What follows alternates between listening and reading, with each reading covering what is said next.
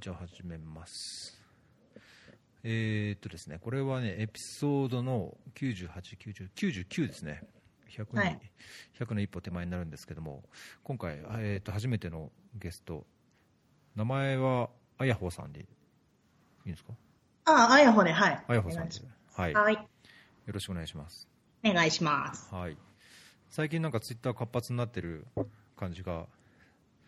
するんですけど、それは気のせいですか？暇なだけです。公務員ってこんな暇なんだなと思って。いやいやいや、だけどこう新しい地で、まあ、新しい地地ってわけでもないのか、まあ、なんかこう新しい生活が始まって、なんかいろんなこうこう刺激もあって、はい。ツイートしてるのかなとは思ったんですけど、あと、ポッドキャストの聞く番組数が倍以上増えたので、おお、すごいですね、今、50いくつか聞いてますね。そんな聞いてるんですか？一応聞いてます。おお、いやー、僕も番組登録はいろいろしてるけど、全然そんな聞いてないですね。いやーそのなんかじゃあ、ポッドキャストのどう聞くか術、もうちょっとどう聞くかちょっと。聞きたいと思うんですけど、あのーあれですね。な、どこから行きましょう、なんか簡単に今の生活を。紹介いただきながら、なんか簡単に自己紹介みたいな話を、じゃあ、最近の、まあ、あのツイッターフォローしてる方はね、ご存知だと思いますけど、あの最近の生活をご紹介いただきながら、はい。あやほさんのちょっと簡単な自己紹介も、今、今は？今どこにでしたっけ？今、サラエボにいます。サラエボ。はい。サラエボは歴史的にもいろいろ、いろんなあるところで出てきますけど、はい。あれですね、ボスニア・ヘルツェゴビナですよね。そう。はい。うん僕、ちょろっと行ったことあるんですけど、お、ちょろっとって言っても、え、えみたいな感じで言われるかもしれないですけど、あのーなんだっけ、隣の国、えークロアチア、クロアチア行って、はい。クロアチア・ザグレブに行って、ザグレブから、あーんと、あのーなんだっけ、えっ、と、魔女の宅急便の、かなんかのデザイン、モデル。ドゥブロブニクねあ、そう、ドゥブロクニクはい。に飛んで、うんうん。そこから、そこでレンタカーを借りて、陸路でぐるーっと回って、なんかあの森だか湖だかのとこもぐるぐる回って、えー帰ってったんですね、あのはいザグレブに。はいその。時にボスニアって、あそこちょびっと出て出てるじゃないですか、海岸、海のとこに。ああ、ありますね。そこ、そこ、そこ を越えただけなんですけど、ああ、なるほど。行ったっていうか、あの気持ち超えましたっていうだけで、全然、そまあ知らないんですけどね。う。ネウムですね、多分。ネウムっていうとこですか、はい。まあ、本当あの海岸沿いの道をずーっと、まあ、北上北上っていうのかな？北西に向かって、まあ、抜けただけなんですけどどん,、はいどんなところなんですか？ボスニア・ヘルツェゴビナそうですね。良くも悪くも、なんか古いヨーロッパの街並みが残っている場所でもありますし、あとサラエボは新市街と旧市街って2つありまして、その新市街の方が、そうですね、まあ、西洋的っていうか、あの、白い建物が多くてうんっていう形なんですけど、うん。うん旧市街は、まあ、トルコ人街って言われることもあって、あの、ムスリムの方が多く住んでいるので、こう、あの、1階建ての平屋。うん。いい街並みになってますね。うん。それはオスマントルコ時代ぐらいからうんうん。なんかムスリムが入ってきたっていう感じなんですか？そうですね、歴史的に。うん。あそうなんですね。え生活はどんな感じですか？ボスニア・ヘルツェゴビナというか。はい。どんな、もう全然イメージが、まあ、ヨーロッパ的って言われると、なんかなんとなく、なんとなくのヨーロッパ、だだけどヨーロッパもね、東西っていうか、街によっても違いますし、南北によって違いますしどんなイメージのところなんでしょそうですね、本当にこうミックスされた街というか、う、うん。こう西洋的な部分もあるんですけど、そのムスリム的な東洋的な部分もあって、こう、なんて言うんでしょう。まあ場所によっては豚肉が買えないスーパーがあって、ああなるほどあねあとお酒がこうあの一部に限られてるとか、うん。手には入るんですけど、そういったところでこういろんなところで買い物しながら、なんとか生活してるって感じですね。うん。いつ頃3月半ばぐらいでしたっけ？いそちらにいらっしゃったのってと3月頭に来て、うん。はい、あともうちょっとで1ヶ月ってなるところです。おーどうですか？この1ヶ月、まあ、なんか前も住んでらっしゃったんでしたっけ？前前も来てた行ってたことがあるんですよね。はい、前は、えっと、私の大学院のフィールドワークとして2週間ほど、ボスニア・ヘルツェゴビナ自体にあの滞在してて、サラエボは1週間ほどいたんですけど、うんうんまあ、その時はあの お金がなかったのでユースホステル使ったりとか、えあとはその団体をこう回ってインタビューしてたんですけど、ー、はいはいはい。その団体が所有してる施設にタダで泊まらせてもらったりとかして、うん。なんとか、はい、過ごしてましたね。えー。今この1ヶ月どうですか？もう冬の寒さもだいぶ落ち着いてっていうような感じなんですか？そうですね。でも最初の1、2週間は、あったかくなったり雪が降ったりの差が激しかったですねう。んちょうどじゃあ冬から春のはい変わり目で気候も気温もこう寒暖差が激しくなんか難しそうですね体調管理とかもああ、そうですね。最初のうちってやっぱりその生活環境に慣れるまでいろんな苦労も、ね、も物がないとか揃ってないとかあの買い物もとかってあるでしょうけど、は。そんないに苦労なかったですか？この1ヶ月そうですね。ラッキーだったなと思ったのが、その、いい家がすぐ見つかったので、あそれはいいですね、うんはい。もう、すぐ、即入居みたいな形で家具付きの借りえーですね。それはいいですねそれ非常に重要なというか、生活はい基盤を整える上で一番の大切なとこですからね。本当にラッキーだったなって思います。うん。でそうですね。あとは、あの、大家さんがいろいろと、こう、食器とか、調理道具とか、うん。もう、あの、掃除道具とかもタダで、あの、家に置いてってくれたので、もう、あとは本当に食材買うだけって感じでしたね。洗剤とか。あーそれは非常に頼もしいはい。えーまあ、あれですね、あの僕、その今回、あやほさんにお話を伺いたいと思ったきっかけとして、えーと以前あの、サーベイモンキーであのリスナーの方にアンケートした際に、あのとってもこう目につくっていうのかな、こう引っかかるコメントをされた方がいて、えーと途上国はアジア、アフリカだけじゃないっていう。あのーまあ、本当その通りというか僕もそうそうだとは思うコメントだったんですねで、はただあれ誰が書いたのか分か分かんなくてで あのまあ、それ失敗したなあのクエスチョネアというかあの質問を作った時に失敗したなっていうのをその時思ったんですけど、まあ、あのそのヒントとなる例えばツイッターのアカウントとか名前とか、まあ、そういう個人が特定できるようなものを一切あの記入を依頼してなかったのでいやこれ誰なんかこういう人にやっぱりちゃんと話聞いてみたいなと思っててで何かのな何かなな何かのいいねをもらったのか誰かが僕がフォローしてる人がフォローしてるからなのかな何かで、えー、となんかタイムラインかそのメンションのところに出てきて見たときになんかその大学の名前か何かがすごいピンときたんですよね。なんか同じコメントがここにあったなと思って。それでこれ人違いかもしれないと思ってあのダイレクトメッセージを送ったんですけどなんか別に特段あのメッセージを送ったときはあの驚きもしませんでしたか？そうですね。まあ、あのクエストネア送った瞬間、しまったって思ったんですけど、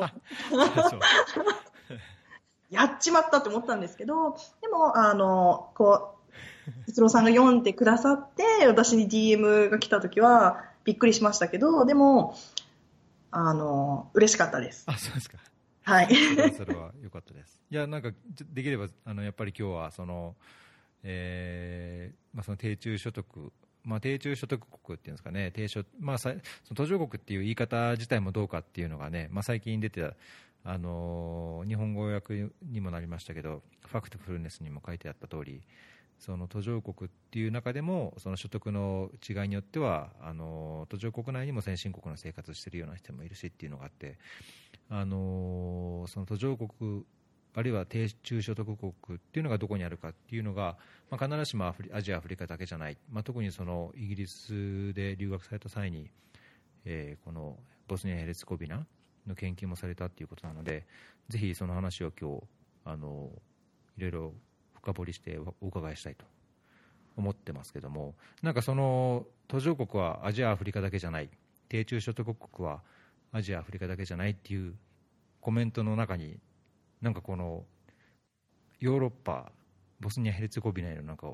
思いみたいなものもあったんですか？そうですね。こう私自身もあのアジアとかアフリカがあの貧しい国が多いっていうイメージがあったんですけど、うん、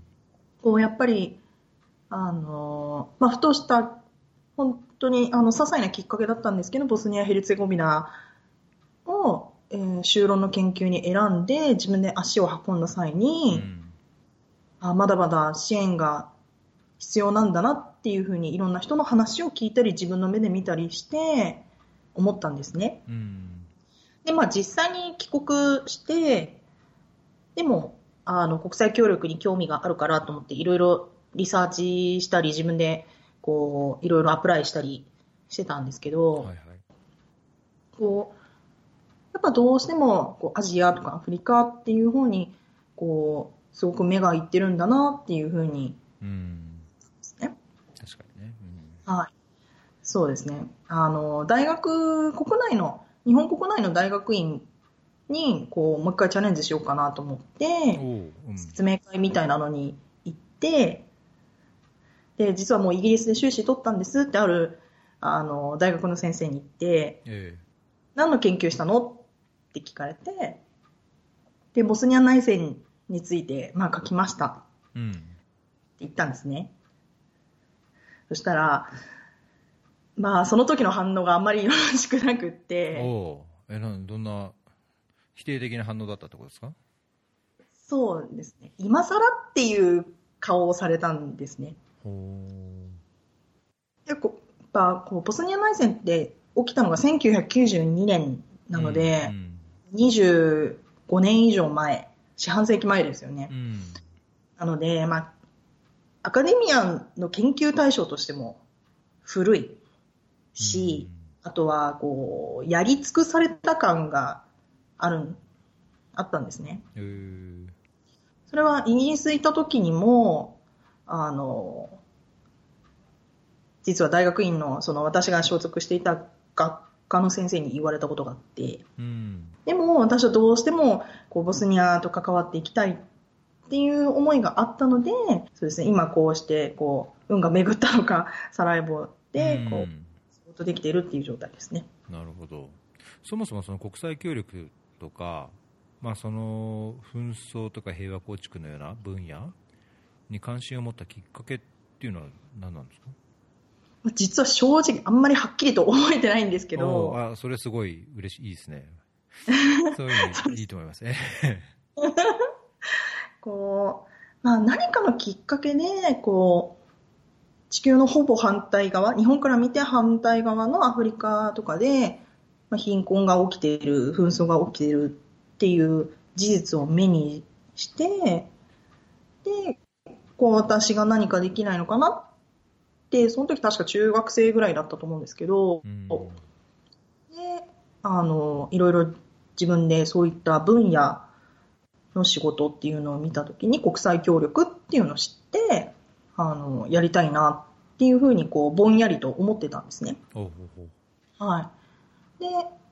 えっと、高校の時に、あの、地理の先生が、元、あの、協力隊員で、ええ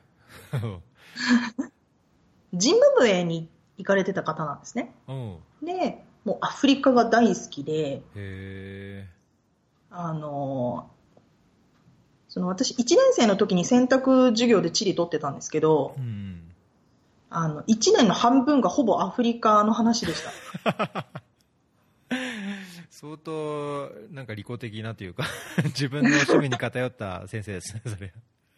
そうですね。もうどうせ受験に使わないからいいでしょ、みたいな感じで ね。やってたんだと思うんですけど、でもすごいその授業がやっぱり面白くってう、ん。やっぱりチリなのでアフリカの国名と首都と、あと植民地時代の宗主国とか全部テストに出てたんですよ。うん で、その時にもっと国際協力、こういったアフリカのことをやりたいと思ったんですね。おーそれ授業の、あの、こう、う受けるだけじゃなくて、その先生に個人的にその、協力隊の時に話聞いたりとかもしたんですか？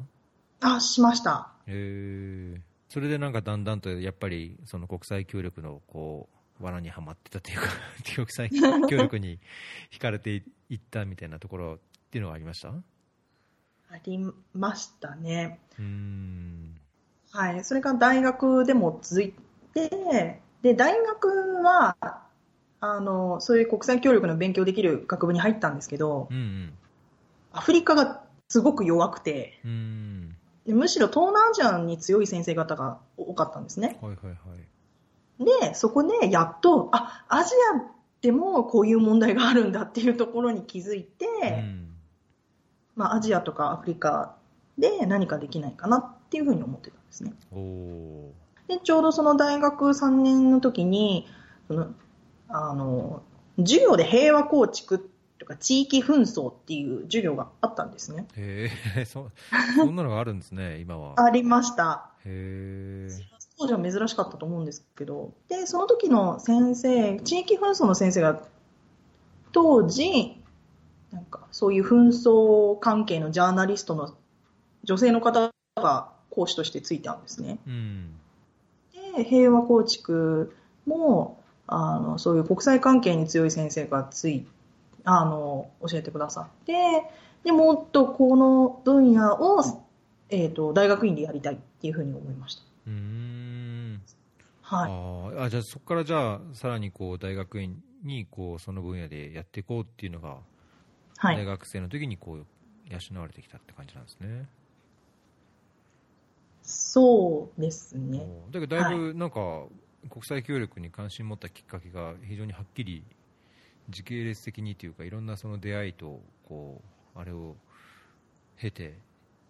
こう培われてきたって感じが聞いてしましたけどなんか小ノートではその日本人っていうのが何なのか、民族っていうのが何なのかっていう別の関心を持たれていたっていうふうに書いてましたけどそうですね。これはなんかどういうきっかけがあったんですか？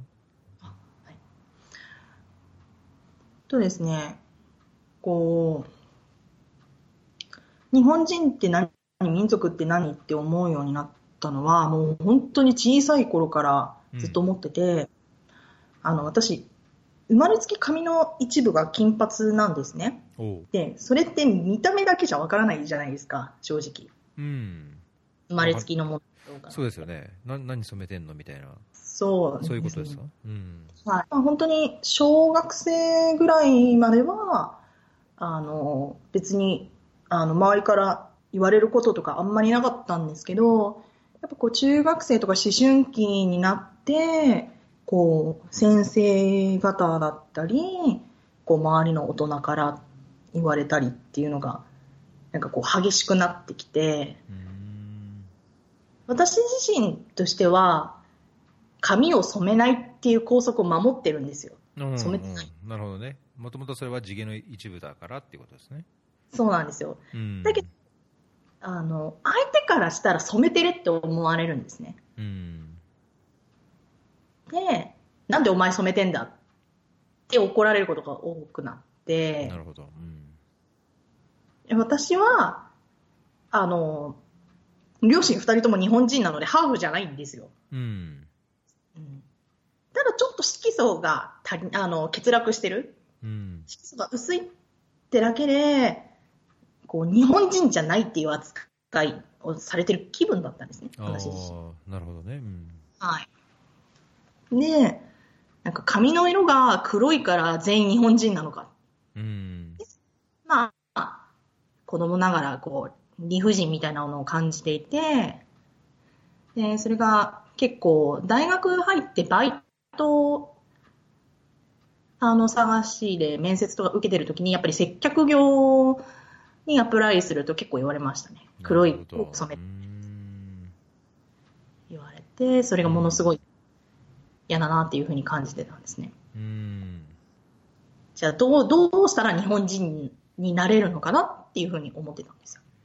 うーんなんかそれはあれですね、今の、まあ、最近でもその、まあいろんな意味での多様性っていう考える上でも、その外見だけでどうこうっていういろんな問題がね、まあ、校則の問題だけでなくて、日常的なこう外交外見、まあ、思考的な問題も含めて、つながるところは非常にありますね、日本特有っていうのか、単一民族特有っていうのか、でそこからじゃあその日本人とか民族とか、まあ、ご自身の経験からそういうのを何なのかっていう、まあ、問題意識というか関心が湧いてきたっていう感じなんですね。はい。そうですね。国際協力の関心と並行して、そういったこう少数派うんのうん人権っていうものも、実は、あの、奥底では興味があって、なるほど、うん。はい、あの、自分で、こう、人権についてちょっと調べたりとかしてたんですね。で、イギリスの大学院に入って、まあ、その時は国際協力、平和構築、紛争解決やろうっていう、あの、関心の方が強かったので、うん。そっちの勉強をしてたんですけど、うん。こう、だんだん授業を聞いてるうちに、そういえば私もう一つ何か忘れてる気がするっていうふうに気づいて、うん。その、あの、アイデンティティって何っていう部分の、こう日本人とか、何々人っていう民族って何っていう部分が、こう、ふつふつと湧いてきて、うん。で、じゃあこの二つの関心を、まあ、無理やり一つにまとめるとしたらどうなるんだろうって考えたときに、その民、あの、アイデンティティが原因で起こってしまう民族紛争。っていうももう少しはい、深掘りしようと思ったんですね。それが本当に、イギリス来て、ちょうどニューイヤーを迎えた後ぐらいでしたね。じゃあ、その紛争解決とか、まあ、平和構築っていうのに、まあ、それを一つの国際協力とかの軸で考えてたけども、そこにその自分の経験からさらにそのアイデンティティな的ところとこうさらに合致してこうミックスぐちゃっときたところがボスニア・ヘルツェゴビナだったってことですか？そうですね。まあ、その民族アイデンティティが原因で、あの、起きた紛争代表例としてうん、ボスニア戦争があったっていうのもありますし、あとは、イギリスから近かったっていうのもあって、なるほど。あの、私の大学院、バーミンガム大学っていうところに行ったんですけど、はい。あの、今でも、あの、インディビジュアルフィールドワークに対して、あの、助成ほ補助金みたいなのが出るんですね。うん授業料の一部から出しますっていうふうへにーあったんですよ。うんうんまあ、それが一番やりたくてそこに入ったっていうのもあるんですけど、で、その金額内でフィールドワークを収めたかったので、うん まあ非常に現実的でそうです必要な判断ですよね。お金が潤沢にあれば問題ないですけどね。それはね。そうそういかない場合もありますからね。そうですね。でもう、んそのお金使って、あの、ケニアに行ったり、うん。ザンビアかな？行ったりした日本人の知人もいるんですけどう、ん。はい、私はこう長くいたかったので、そのイギリスから、バーミンガムから近いあのボスニア・ヘルツェゴビナを選んで2週間いました。なるほど。はい、へーで、それで修論では、その、紛争が、うそのどどういうようなテーマをその論文っていうか研究のテーマに選んだんですか？ボスニア・ヘルツェゴビナのその紛争の内戦紛争の中で。えっとですね、私が修論で書いたのは、あの、民族融和プロジェクトに焦点を当てて、うんうんその、この民族融和プロジェクトを通して何かアイデンティティが生まれるんじゃないかっていうふうに仮定して、うん。あの、ボスニア内戦をケーススタディに書いたんですね。うん。まあ結論を言うと、まあ民族融和を通して何かこう、一つのアイデンティティが生まれるわけじゃなくて、あの、お互いを尊重して、あの、こう平和を、をこう生み出していくんだっていうふうに落ち着いたんですけど、うんまあそのフィールドワークを通して他にもいろいろな気づきを得られたんですね。うやっぱ。んその時が初めてのボスニア・ヘルツェゴビナだったんですか？そうです。その時初めて、もう一応、こう、リタラチャーレビューでボスニア内戦については、もうかなり論文読み込んではいたんですけど、実際に足を踏み入れるのは初めてでした。おその時なんかどうでした？あのーまあいろんなワクワクやドキドキを持って行かれたんだと思いますけど。はい。今思うと無謀だったなって思うんですけど、えーえどういえどうしてですか？いや、こう、そうですね、なんか、こう、まあ、ワクワクもあったんですけど、ちょうどそのフィールドワークをする1ヶ月前に洪水が起きてしまって、うん結構大変だったみたいなんですね。えー。サラスは大丈夫だったんですけど、その川近くとかでは、そのうん私がインタビューさせてもらう人が住んでた地域も結構被害がすごくて、あの、あ、このままだと実施できないかもなっていうふうに思ってたんですね。あー。あじゃあそんな中飛び込んでって？そうですね。そんな中、こう無理を言って、あの、飛び込んでしまったかなっていうふうに思ったんですけうどうんまあ、でも、あの、あの時に行って、自分で見て、聞けてよかったなというふうに思う。んなるほどその時、その時、当時は、英語は全然通じなかったんですよ。おーあそのボスニア・ヘルツェゴビナだとってことですか？はい。えあの、私がインタビューさせてもらった人は全員英語が、まあ、ほぼできる人だったので、ん。問題なかったんですけど、あの、サラエボだけじゃなくて、他の場所も移動して3、4箇所ぐらい回ったので、はいはいはい。その時の長距離バスの運転手さんとか、うん。ホテルの人も、そうですね、あんまり英語ができなくて、ああそうなんですね。はい、もう、あの、本当に、ジェスチャーと地名を書いて、ここに行きたいっていうふううに、ん。なんとかだいぶハードですね。ねだってみあの調査、その就労のあれだと、短い期間で、そういう、はいはまあ、そこの場所に行って、必要とされるそのインタビュー数というか、サンプル数を取って、まあ、結果を持って帰んないと論文書けないですからね、それはなんか、はい。結構、ストレスたまりそうな、大変な調査でしたね。そうですね。本当にこう、ここでバスを逃したら、私は帰れなくなるとか、自分を追い込んでやってましたけど、でも、まあ、実際は全然大丈夫だったんですよね。おどうにか済ませて。どうにか、あの、その、その場所とその宿泊先は先に押さえてて、ああ、なるほどね。たどり着いて、で、約束の時間に、あの、インタビューさんも来てくれて、おお、あ、それもまた重要ですね。ね。で、そうですね、いろんなお話が聞けたのと、あとは、あの、こう、そうですね、インタビューとしてだけじゃなくて、友人として、うん。こう、あの、今でもつながっているので、へえそれはなんか珍しい話な気がしますけどそうね、ね私もびっくりなんですけど、実は先日、その、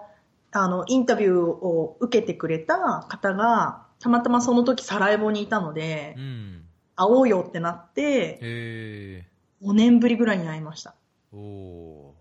ー。よく帰ってきたみたいな。そうです。お帰りでしたね。えー。えーその調査では、そのもともとその紛争解決や平和構築とは別に、なんかそのアイデンティティの問題とか、はい。まあ、そういうのもなんかされたんじゃないかと、そのこれまでの話の流れだからだと感じますけど、はい。そのインタビューの中で、ボスニア・ヘルツェゴビナの人のアイデンティティと、その内戦や紛争とか、まあ、むしなんかすごい結構生々しい話も、難しい、本当、答えの出ないような話も聞いたんじゃないかって、勝手に思っちゃうんですけど、どんな、はどんなそのアイデンティティの定義のこととか、ご自身の中で考えてたものとのこのギャップとか、どんなインタビューになりました、まあ私のインタビューでは、あなたは何人ですかっていう質問は直接はしなかったんですけど、うん。でも、あの、あなたが思っている民族アイデンティティって何ですか？っていうふうに聞いたことはあったんですね。うん。まあ、宗教で自分は何人だとか、あと話してる言語で自分は何人だってあの定義づける人もいるけど、うん。やっぱり印象に残ってるのは、宗教や言葉関係なく、私はボスニアで生まれたからボスニア人だっていう人が、あの、すごい印象残ってて、うん。あとは、あの、ボスニア人だ、じゃなくって、私はユーゴスラビア人ですって答えてる女性の方もいたんですね。えー。それ生まれた時がユーゴスラビアだったからってことですか？だと思います。そこはなんで、なぜですかっていうふうに、こう、踏み込んでいくと、こう、あの、エフィックス的うんうんにうん。あまりよろしくないかな。難しいですよね、うん。はいそうですね。結構言葉選びは慎重に、あの、質問の、こう、聞く質問とかも書いてたんですけど、うんやっぱこう、定義づけたからっていいわけじゃないんだなっていうふうに感じました。なるほどなんかそこからなんかそれこそご自身の経験実体験の中で日本人とか民族っていうのが何なのかっていう、まあ、関心があったっていうのをおっしゃってましたけどそこにこう、まあ、答えでないまでもなんかこう自分なりにこうすっきりするような,、まあ、なんかこうモヤモヤが晴れるような何か見つけることってでできました？そうですね。結局は今でもアイデンティティって何って聞かれてうん100%答えることはできないんですけど、でも、こう、その人自身が思っているアイデンティティを尊重すべきなんだなっていうふうに、やっぱり、就労の結論もそうなりましたし、うん。私自身も、あの、結構私自身も子供の頃は本当に引っ越しばっかりで、こう、出身は横浜ですけど、高校は大阪。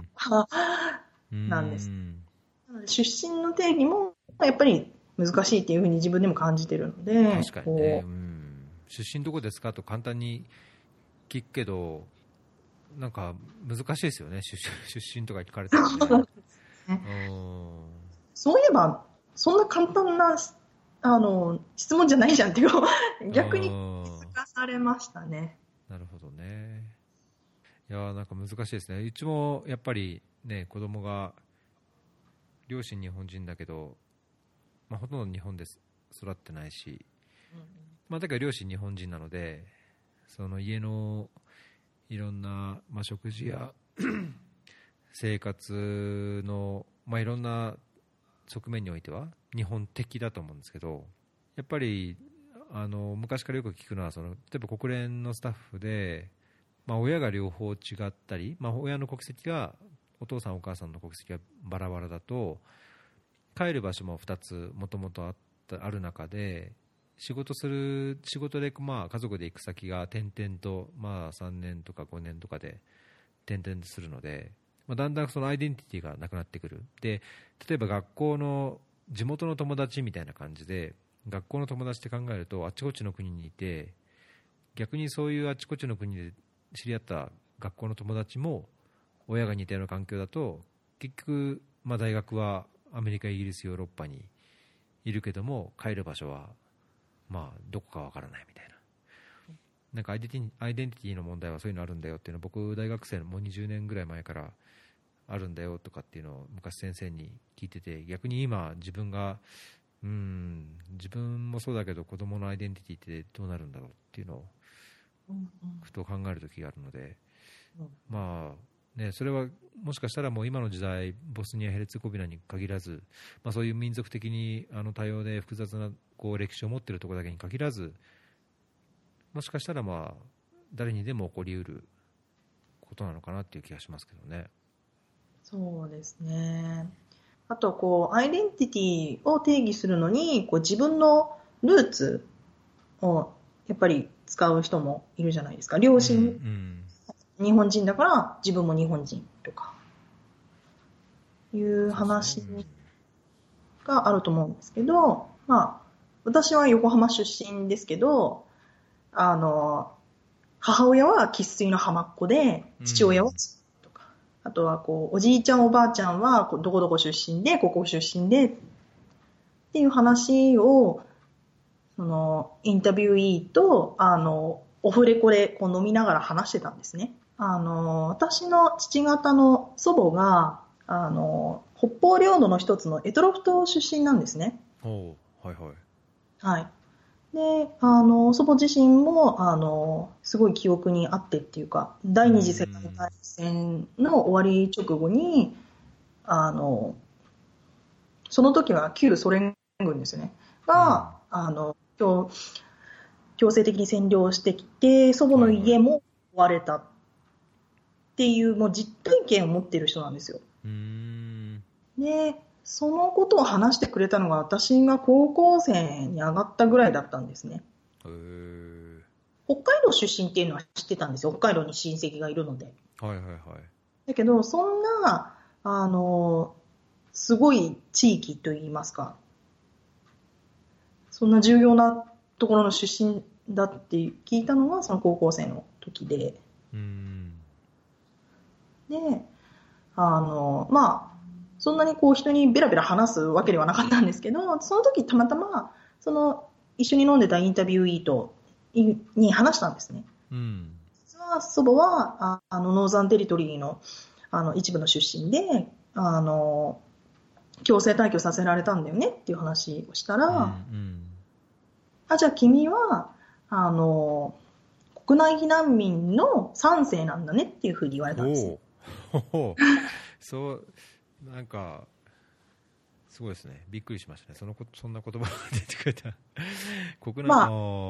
そう。なるほどね、まあ、確かはに、まあ、エトロフから北海道に退避して避難してはい。はい。来たって意味では、まあ、まあ、国内避難民ですね。IDP ってことですね。そうですね。うーん。本当にそのインターナスインターナルディスプレイスドパーソンうのんグランドオーダーだねって普通にさらっと言われて、うん。そこで、なんか、はって気づきましたね。その IT についてももちろん、あの、バーミンガムの授業ですごい勉強してたんですけど、はいはいはい。まさかそ自分がこう当事者とつながってるなんてっていうのは全然思ってもなくって、うん。で、こう、もう人事じゃないじゃんってなって、逆に今それをこう誇りに持って、あの時は本当になんか言ってくれてありがとうみたいな感じで思います。うーんなんかそれはあれですか、そのままあもともとその国際協力とか、まあ、平和構築っていうのに関心があった中で、まあ、アイデンティティとかっていう民族とか日本人とかっていう、まあ、別の関心もありつつそういうふうな形で留学をして研究をしてでインタビューの中で実際にそういう当事者の人たちと話を通じて、まあ、その中その話の中でもなんかご自身のそのアイデンティティというかこう自分自身のこともそうだし、まあ、なんだろうこう関心のある、まあ、仕事につながるような国際協力の一つの分野にいろいろ、すごい点点と点がどんどんつながっていくような話がしてる話をしてる気がするんですけど、はい、今、そういうその点と点がいろんなところでつながってきてでさらに今、仕事でボスニア・ヘルツェゴビナに帰ってきてなんかそれをこれからどういうふうにしようとかこれまでの経験と勉強したことをどういうふうにつなげていこうとかどうしたいとかっていうのは具体的に何かお持ちなんですか？そうですね。私の経験を、まあ、具体的に今の仕事にこう落とし込めるかっていうと、まあ、そうではないので、うん、また別の形でとはなると思うんですけど、そうですね。まあ、はっきり言って具体的には決まってはないんですけど、でも、こう、これからも、こう、ボスニアとか西バルカン、まあ、旧ユーゴスラビアでもですけど、うん、バルカン諸国を、こう、あの、もっと研究していきたいっていう気持ちもあるので、うん、それについてやったりとか、あとは、こう、やっぱりこう、私が、こう、知ってるだけだと、こう、何も動かないかなって思うので、やっぱりなんかそれを伝える、こう、活動っていうのも、やっぱしていきたいかなって思いますね。まあ、仕事をする上でも、やっぱりそういう、まあ、広い意味での国際協力っていうのに関心をまだ持たれてるっていうことですか？そう、はい、そうですね。うんじゃあそれはまあそその時にチャンスがあってそういう仕事にまあうまくまあアプライした結果が良ければそういうところでできればやっていきたいとですね、はい。うん。その中で、アジア、アフリカのチャンスがあったらどうします？いや、もちろん行きます。まあ、じゃあそれは必ずしも、じゃあボスニアっていうか、まあ、そのバルカンだけに固執してるわけじゃなくて、あの、はい、まあ、同じようなそういう平和構築とか紛争の問題、うん、まあ、自分の専門に関わるんであれば、アジア、アフリカでも、ぜひ行きたいっていう感じなんですね。そうですね。やっぱりこう、うん。ボスニア・ヘルツェゴビナだけってなると、うん、人間として怪しくなるかなっていうのは。まあ仕事の機会も、まあ、だいぶ狭まるというかね、まあ、その狭まるからこそ得られる機会っていうのもあるでしょうけど、はい、うん。でもやっぱり世界を見たいっていう気持ちは全然今でもあるので、なるほどね、うん、ね。もっと広いこう視野を持って。は思います。うん。いやなんかすごい実体験にこうなんていうのかな。地に足をつけてっていうか実体験に基づいていろいろ考えていらっしゃる感じがしてとってもあの続々っていう感じるところありましたね。そうですか？いやだけど、まあ、ノートでもなんかいろいろ記事もね書かれてるようなのでちょっとショーノートに差し支えなければ貼っておきますのでもしその活字で語られているその綾穂さんの経験とか考えを関心ある方はぜひそっちのノートでもご覧になっていただければ。と思いますけどそれ差し支えないですか？は貼り付けといて。お願いします。はい。まあ、あとはあれですね。あのー、なんかこれこれを機にぜひあのーツイッターでねいろいろボスニア・ヘルツェコビナの生活とかご覧になっていることを、あの発信されているので関心ある方はそちら見ていただきたいとともに僕の関心としてはなんか僕の中では綾穂さんはなんか僕以上にこうポッドキャストのマスターというかなんか先輩な感じが。いやいやいや。その50以上購読してるっていうのがまたすごいと思うんですけど、なんだろうな、僕から質問していいですか、その全然台本にないというか、小ノートにない質問なんですけど、どうぞ。そのポッドキャストの魅力と、ポッドキャストの番組として持つべき、なんだろう、番組として持つべき魅力というか、持つべきものっていうのは、まあ、例えばそのジャンルや分野によっても違うと思うんですけど何かどういう何が大切かみたいな大切なもの何かと聞かれた場合何が大切だと思いますかえー、何が大切か？まあ、どういうポッドキャスト、まあ、どうあったらいいか、まあ、どういうのが惹か惹かれるかっていうのがいいのかな？あなるほど。うん、私が、あの、ポッドキャストを好きなのは、いつでもどこでもオフラインでも聞けるっていうのが好きなんですね。うん、こう、今私、ボスニア、サラエボっていう日本じゃないところにいて、でもやっぱり日本について何が流行ってるのかとか知りたいっていうのはあるので、うん、そこで、こう、こう何時から何時までのラジオを聞くっていうより、ポッドキャストで、あの、ニュースを聞いたりですとか、あとは、こう、なんか二人が雑談されてる番組とか を聞いて、あ、今こういうの流行ってるんだな、っていうふうに情報源になってますね、ほぼ。なるほど。大切。うん。大切。だけどいっぱいあるじゃないですか、いくらでも。そのありますね。ね、無数に、まあ、だいぶ僕もなんかあんま日本のそのポッドキャストの番組ってよく、まあ、まあどっちかというとその似たようなジャンルというか自分の探そうとしてたジャンルがやっぱ限られてたっていうのはあると思うんですけど、はい。あ。のあやほさんにこうちょっとアドバイスもらった時に今まで自分が聞いたことない番組がこんなにあってでしかもツイッター見るといろんな人がそういうそれを聞いてコメントしてる。日本のその今まで知らなかったそのポッドキャスト文化というかコミュニティみたいなものを垣間見たんで。はい。なんかこのやっぱりそういうところにどう入っていくのかというかどういうふうにそのポッドキャストの一つ一番組としてこうちゃんと伝える伝えたいメッセージを伝えられるのか？どう伝えられ伝えるべきなのか？っていうのはなんかすごい考えるべきとこだなと思ったんですけど、まあ、その例えば国際協力のこと興味あります。いやなんか仕事のこと考える上で関心がありますっていう人人だったら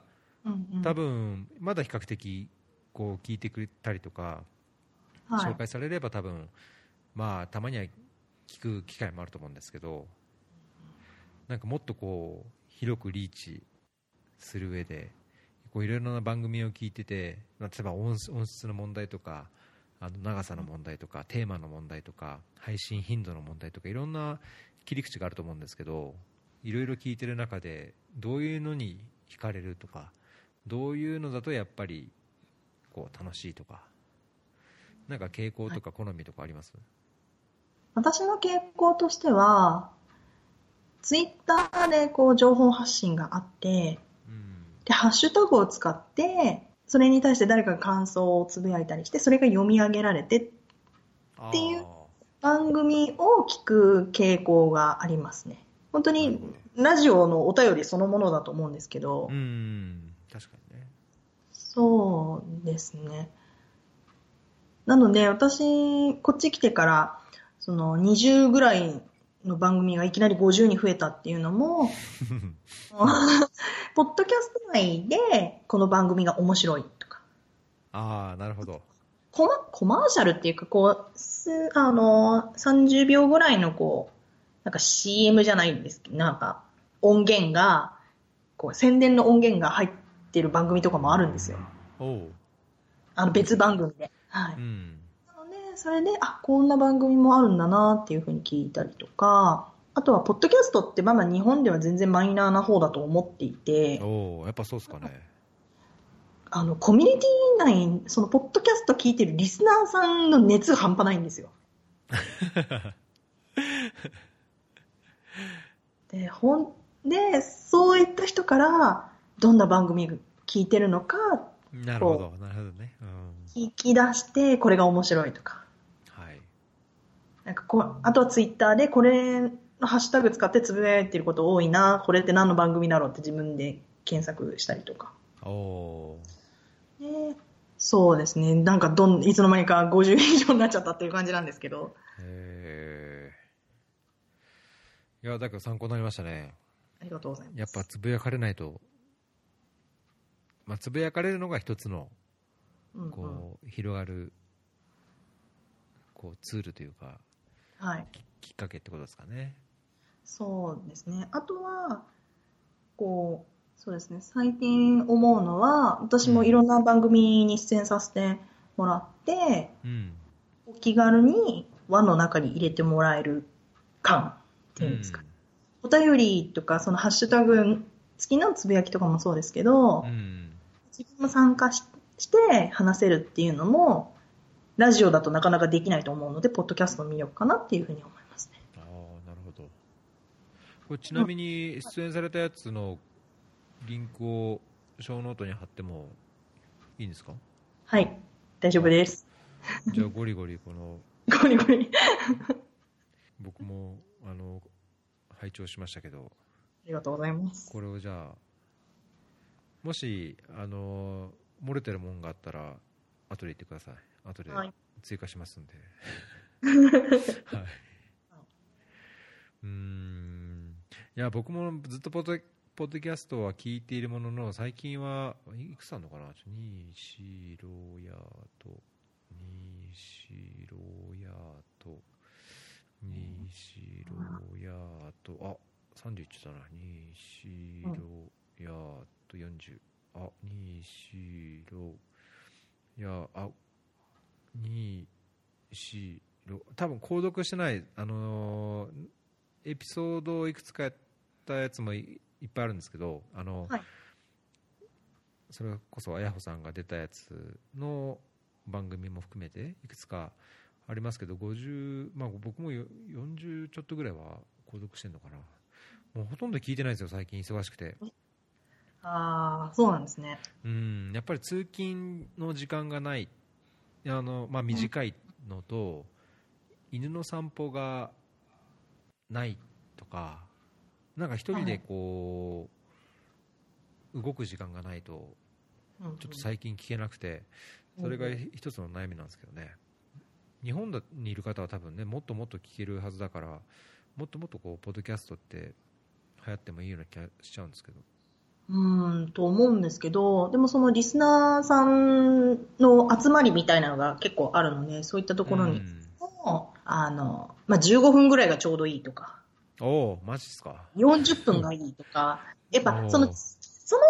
個人の通勤時間のまあ、生活リズムに合わせてってことですね。いいみたいな風に、やっぱり言ってて、あんまり長いのだとちょっとって、やっぱりおっしゃられる方は多くて、うーん、はい。こう、人によって、やっぱ長、なんか、いいなって思う長さが違うと思うので、そうあこう、こう、通勤時間が長いからどうとか、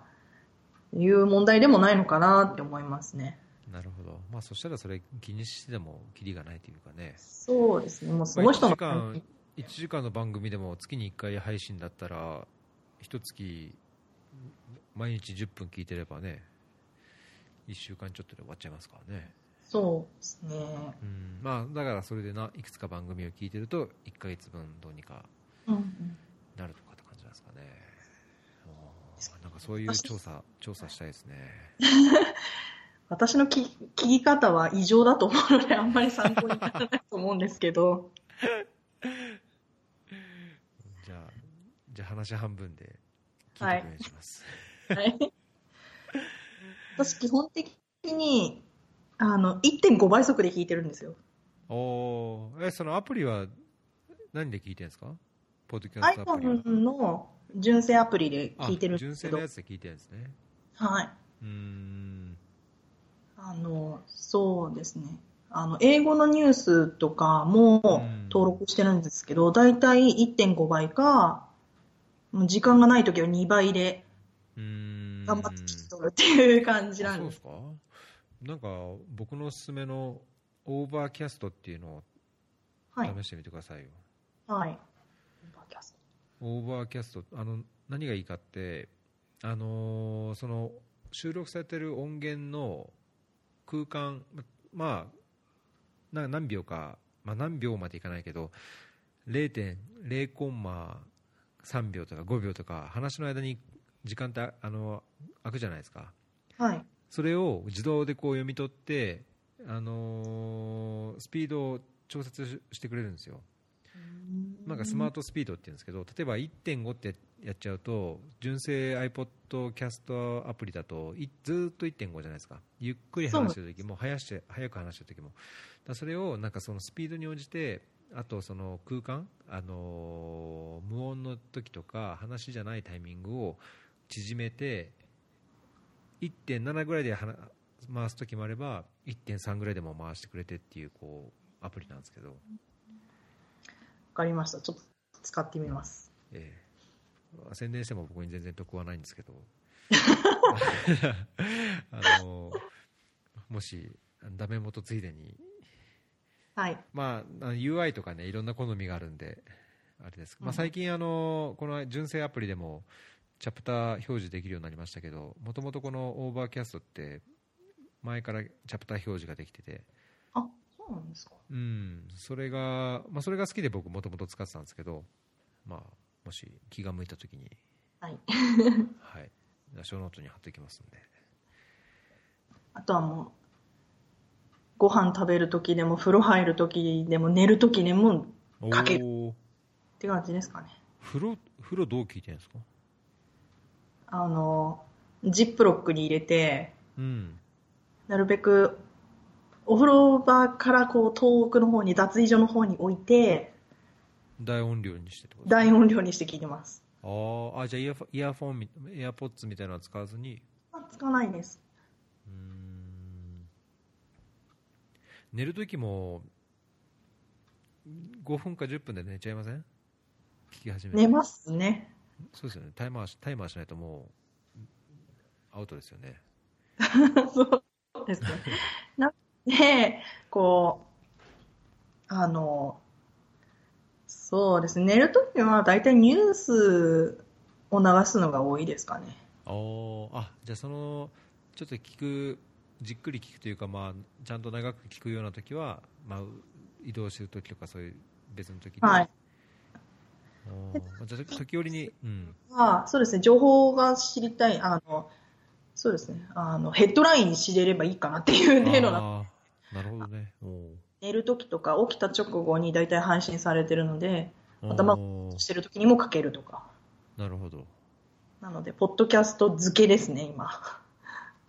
他になんかテレビとかそれこそネットフリックスとかアマゾンプライムとかでこうテレビ付けになったりしないですか？ボスニア・ヘルツェゴビナ生活。で一応、ネットフリックスも、あの、アマゾンプライムも見れるテレビだよって大家さんに言われたんですけど、うん。何せ現全部現地語なので、だけどあれアカウントが確か例えばネットフリックス自分のアカウントを日本語の登録でしておくとはい。多分日本語で見れるやつは日本語で出てきますよ、お、それは知らなかった。うん、うちの子供はあのうちもそのなんか大家さんが入れてくれたテレビがスマートテレビで、はいインタ。ーネットつなげたらネットフリックス問題なく見れるんですけど、はい。えー、とアカウント自体が日本語でそもそもアカウントつ、まあ、家族のアカウントを作ってあるので、うん子供が自分のアカウントでこうあの検索すると、まあ、子供番組というか漫画みたいなのいっぱい出てくるんですけど日本語のやつは自動的に日本語でああの音声が出てきて、うんうん。うん、で仮に英語しかないやつでも、まあ、選べば日本語のこうサブタイトルみたいなのも出てきますけどね。だからアカウントが日本だったら多分問題ないと思いますよ、なるほど。うん、でも多分、ポッドキャストに。もう相当よポッドキャストがあれなんですねあの、こう、なんだろう、テレビだと見てないと分かんないじゃないですか。確かにねもう拘束されちゃいますからねそれだけでねそうなんですよ。ポッドキャストは聞くだけなので、うんその分、他の、あの、作業ができるんですね。確かにうん。っていう手軽さ、気楽さもあるので、うんそうですね。昔は本当に、子供の時はテレビっ子だったんですけど、えー。もう今は、ポッドキャスト、どっぷり使ってますね。いやーいいですね。僕も見習います。いやいやいや、全然参考にならないと思いますけど。何か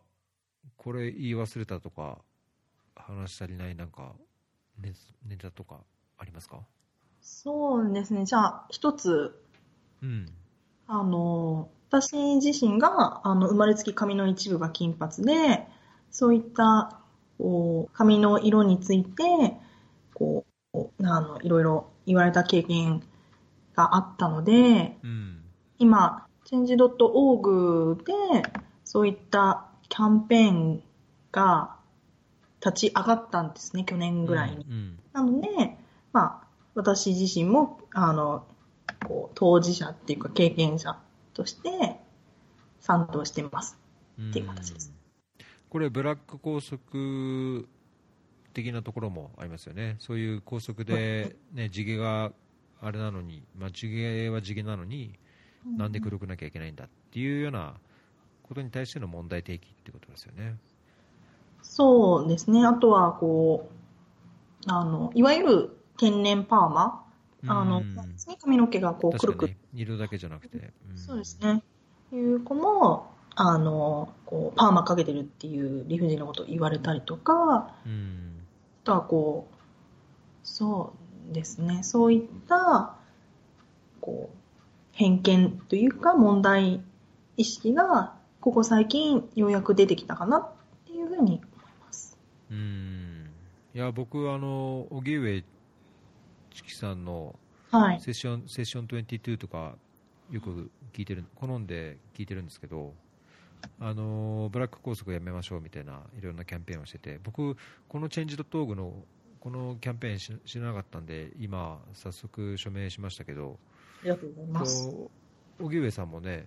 名前出してはいス。ーパースーパーバイザーかな？なんか書いてますね、